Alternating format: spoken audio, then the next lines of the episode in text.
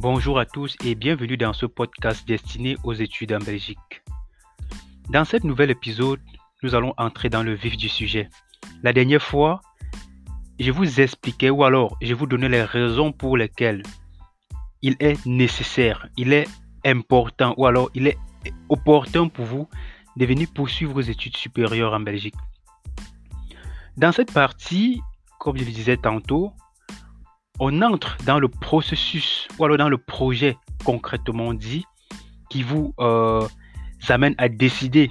Donc j'espère que actuellement vous êtes sur le point d'entamer cette procédure pour venir poursuivre des études en Belgique. Donc dans cet épisode ou alors dans cette partie, cette deuxième partie, euh, avant de vous parler d'équivalence, je vais commencer par euh, vous parler du choix de son orientation parce qu'il est important de se décider. Dès lors que vous avez choisi la Belgique, il faut être capable de choisir son orientation parce que c'est très déterminant, c'est très important pour la suite. Si vous faites une mauvaise orientation, rassurez-vous, votre projet d'études à la base est biaisé parce qu'une fois, une fois en Belgique, euh, je suis convaincu que vous ne serez pas satisfait de vos études. Et généralement, c'est ce qui amène des gens à changer d'orientation, à changer d'établissement et se retrouvent généralement dans des situations vraiment inconfortantes. Donc aujourd'hui, euh, je vais vous parler des raisons pour lesquelles vous deviez faire une bonne orientation ou alors vous deviez bien choisir votre orientation. Pour étudier en Belgique, il est important de savoir que son orientation détermine la suite ou alors est la conséquence euh, de votre projet d'étude. C'est à ce niveau que beaucoup d'étudiants commettent des erreurs, ce qui est fatal sur toute la procédure à suivre. Pour choisir son orientation, il est important de tenir compte de son passé académique. Pourquoi? Parce que euh, généralement, on retrouve des étudiants qui, dans le passé, ont fait des études euh, peut-être en droit. Et lorsqu'il faut choisir l'orientation, euh, on se rend compte que il, faut, y a, euh, qu'est-ce que je vais dire? Il y a un large fossé, ou alors l'orientation qu'ils choisissent ne correspond pas avec ce qu'ils ont fait dans le passé. Tenir compte de son passé académique, c'est se poser des bonnes questions. Qu'est-ce que je vais faire en Belgique? Pourquoi je vais en Belgique? Est-ce que ce que je vais faire en Belgique correspond réellement à ce que j'aimerais faire? Voilà, lorsque vous vous posez un certain nombre de questions, rassurez-vous, vous arrivez à vous orienter facilement. Pour ceux qui viennent d'obtenir le baccalauréat, par exemple, euh, généralement, c'est un peu plus facile parce que tu obtiens ton baccalauréat et tu décides d'aller poursuivre tes études à l'étranger et tu t'orientes directement vers ce qui te passionne, vers ce que tu veux vraiment faire. Mais pour un étudiant qui, après son baccalauréat, a poursuivi des études supérieures dans un domaine bien précis, il est nécessaire de tenir compte de ces études-là. Par exemple, un étudiant qui, après son baccalauréat, a poursuivi des études en gestion, précisément en ressources humaines par exemple, aurait des difficultés lors de sa procédure s'il souhaite poursuivre des études en Belgique en traduction, en droit, en sciences euh, paramédicales, par exemple infirmières et autres. Cela serait un obstacle. Pas forcément au moment où il, euh, il recherche une admission en Belgique, mais cela peut être un obstacle et cela devient de plus en plus des obstacles au moment de la demande de visa parce qu'il faut être capable de justifier, il faut être capable de motiver les raisons qui t'amènent à faire ce changement euh, total. Il faut vraiment être capable à motiver et ça c'est de plus en plus difficile. Étant donné qu'il n'existe pas un lien direct entre les études entreprises précédemment et euh, les études pour lesquelles l'étudiant voudrait s'inscrire en Belgique, il pourrait tout simplement se voir, il pourrait tout simplement se voir refuser le visa d'études. Ça, c'est ce qui arrive de plus en plus. Voilà pourquoi je conseille généralement aux étudiants que j'encadre dans le cadre de leur procédure de tenir compte de leur passé académique. C'est très important pour s'orienter. il est préférable de s'inscrire dans une filière qui a trait aux études poursuivies dans le passé.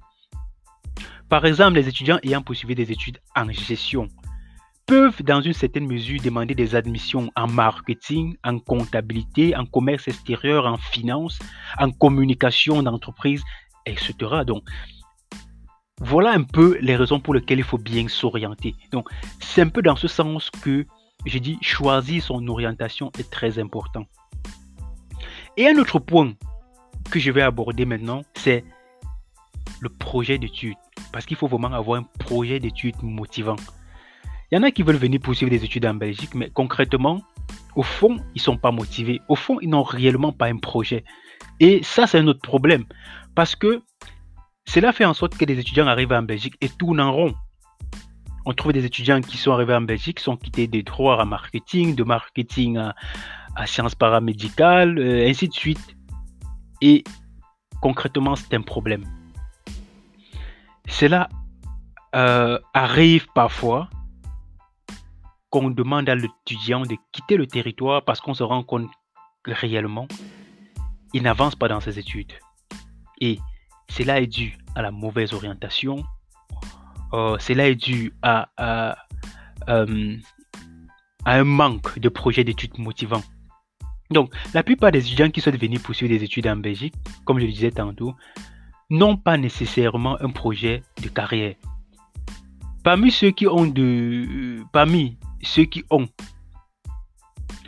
euh, de nombreux projets, d'autres n'arrivent pas à justifier euh, la motivation qui, qui, se cache derrière ce projet.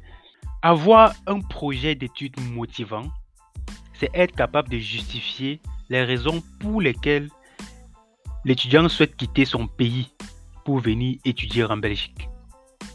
Donc, il est question également de prouver l'importance ou l'avantage que l'étudiant aura en venant étudier en Belgique. Parce qu'il y a des pays étrangers où le niveau de formation est presque pareil qu'en Belgique. Parfois, il y a des étudiants qui ont suivi des études jusqu'à les achever et décident de revenir en Belgique recommencer. À ce moment, il faut vraiment être capable de prouver parce que euh, si tu as entamé des projets, euh, pardon, si tu as je vais y arriver, si tu as entamé des études supérieures dans ton pays et que tu les as achevées, cela témoigne que tu avais déjà un projet après euh, l'obtention de ton diplôme d'études secondaires, tu avais déjà un projet que tu as implémenté ou alors tu as commencé. Et une fois que tu as terminé tes études, c'est quand même difficile de dire voilà, euh, j'ai décidé de tout plaquer parce que je vais aller en Belgique pour suivre. Mais pourquoi? Parce que lors de ton entretien, au moment où tu introduis ta demande de visa, il faut être capable de répondre à cette question parce que c'est une question incontournable.